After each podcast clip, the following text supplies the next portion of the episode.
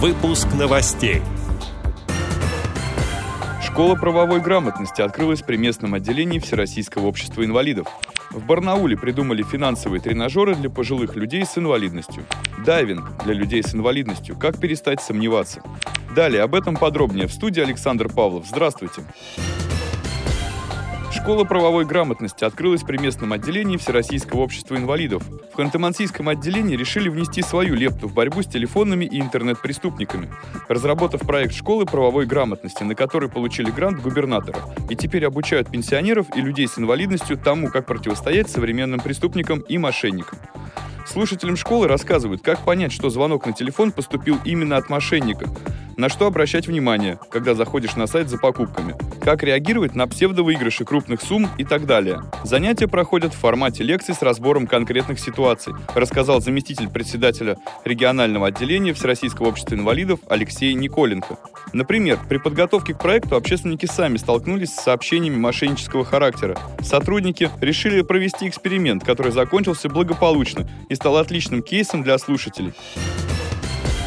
В Барнауле придумали финансовые тренажеры для пожилых людей и людей с инвалидностью. Мы заметили, что цифровые технологии и интернет, которые сегодня распространяются для ускорения и упрощения доступа к финансовым услугам для таких категорий граждан, как инвалиды и пенсионеры, становятся серьезным препятствием в их повседневной жизни, рассказывает директор центра и руководитель проекта Елена Белорукова. И тогда у нас родилась простая идея – дать людям возможность не читать о том, как нужно действовать, а дать им возможность попробовать совершать эти действия на тренажерах.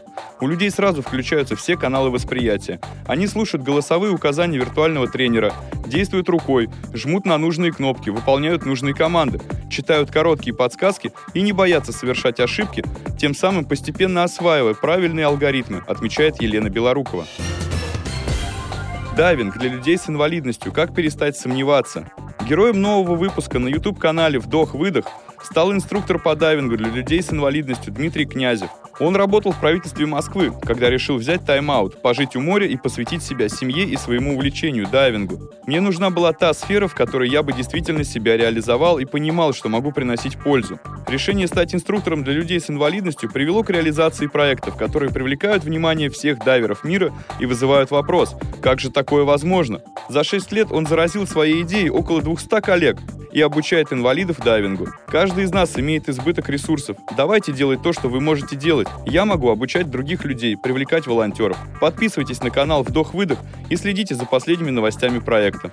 Эти и другие новости вы можете найти на сайте Радио ВОЗ. Мы будем рады рассказать о событиях в вашем регионе. Пишите нам по адресу новости собака ру. Всего доброго и до встречи!